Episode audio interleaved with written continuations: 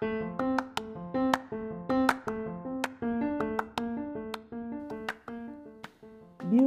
in autumn colors. I must confess, I really don't like red color because when I was certain I had chicken pox, varicela en español, pero se escucha más bonito en inglés, algo así como un tipo de pollo frito. Well, I continue with this little part of my history why red color is not my hit. You know, all people told my mom, dress her in red. With that, it'll go fast. Tal vez sea cierto, el rojo se lleva todo, y no solo la chicken pox. Amo leer una de mis tantas pasiones incompatibles, escribir. Soy una mezcla de Chabela Vargas, Pita Amor y Frida.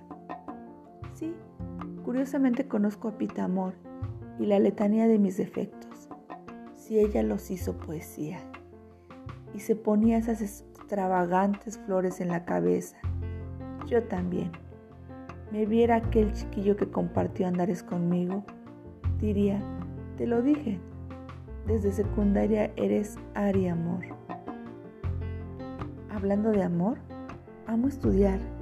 Considero que por eso soy profesor. Ya sé, se me pidió una reflexión del libro.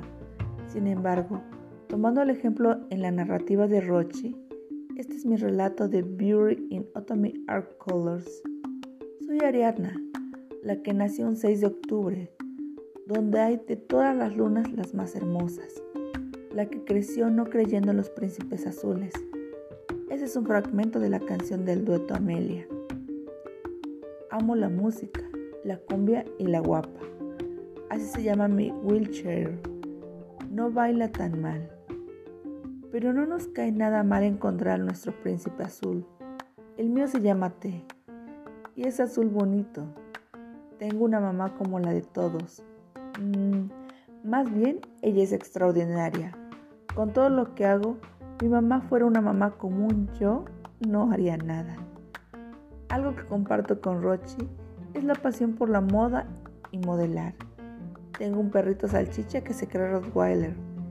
Me enamoré dos veces, ambas desde un rincón del alma. No es mi hit casarme, pero sí modelar un hermoso vestido de novia de Vera Wang.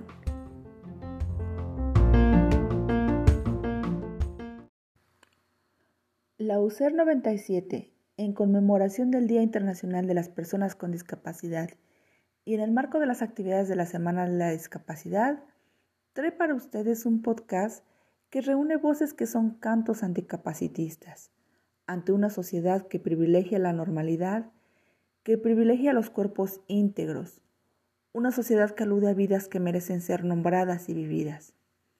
Hacer pedagogía que se mueva en terrenos difíciles, oscuros, de heridas, de seres en falta, implica reconocer el rostro del otro, de un otro que nos llama a la escucha.